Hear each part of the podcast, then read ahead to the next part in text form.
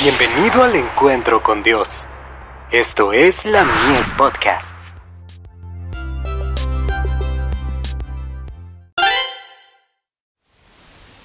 Cada día con Dios. Cultivemos la ternura en el hogar.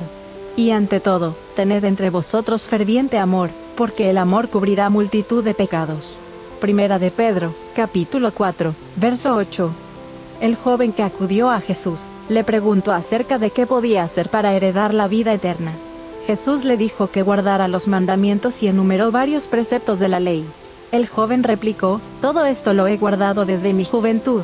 ¿Qué más me falta? Mateo 19, verso 20. Los cuatro primeros mandamientos señalan el deber del hombre de amar a Dios sobre todas las cosas, y los últimos seis presentan el requisito de amar a nuestro prójimo como a nosotros mismos. ¿Cuántos lo están haciendo verdadera y sinceramente, y de todo corazón? El Señor vendrá pronto, pero, ¿estamos cumpliendo los deberes que nos impone la justicia? El amor es la base de la piedad. Nadie ama a Dios, no importa cuán religioso pretenda ser, a menos que ame desinteresadamente a su hermano. Puesto que Dios nos amó antes que nosotros lo amáramos a Él, amaremos a todos aquellos por quienes Cristo murió. No dejaremos que esa alma que está en gran peligro, y padece mucha necesidad se vaya sin amonestar, sin que trabajemos ni nos preocupemos por ella.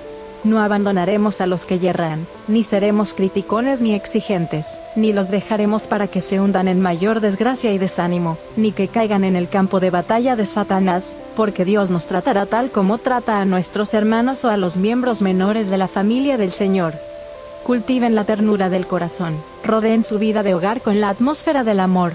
El espíritu que ha prevalecido por mucho tiempo en la iglesia ofende a Dios.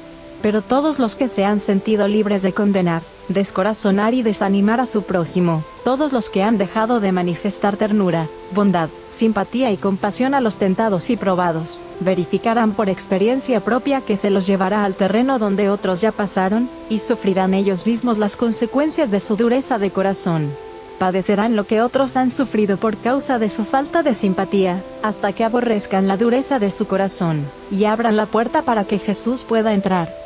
El poder de Dios, que es capaz de convertir, debe entrar en cada alma que tiene alguna relación con la obra y la causa del Señor, para que cada cual sea lleno del amor y la compasión de Cristo, pues en caso contrario algunos nunca verán el reino de los cielos. Manuscrito 62, del 18 de agosto de 1894. Obra misionera.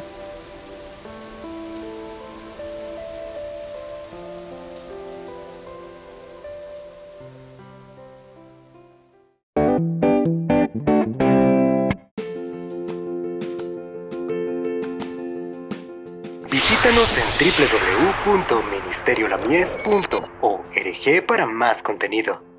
Dios te bendiga.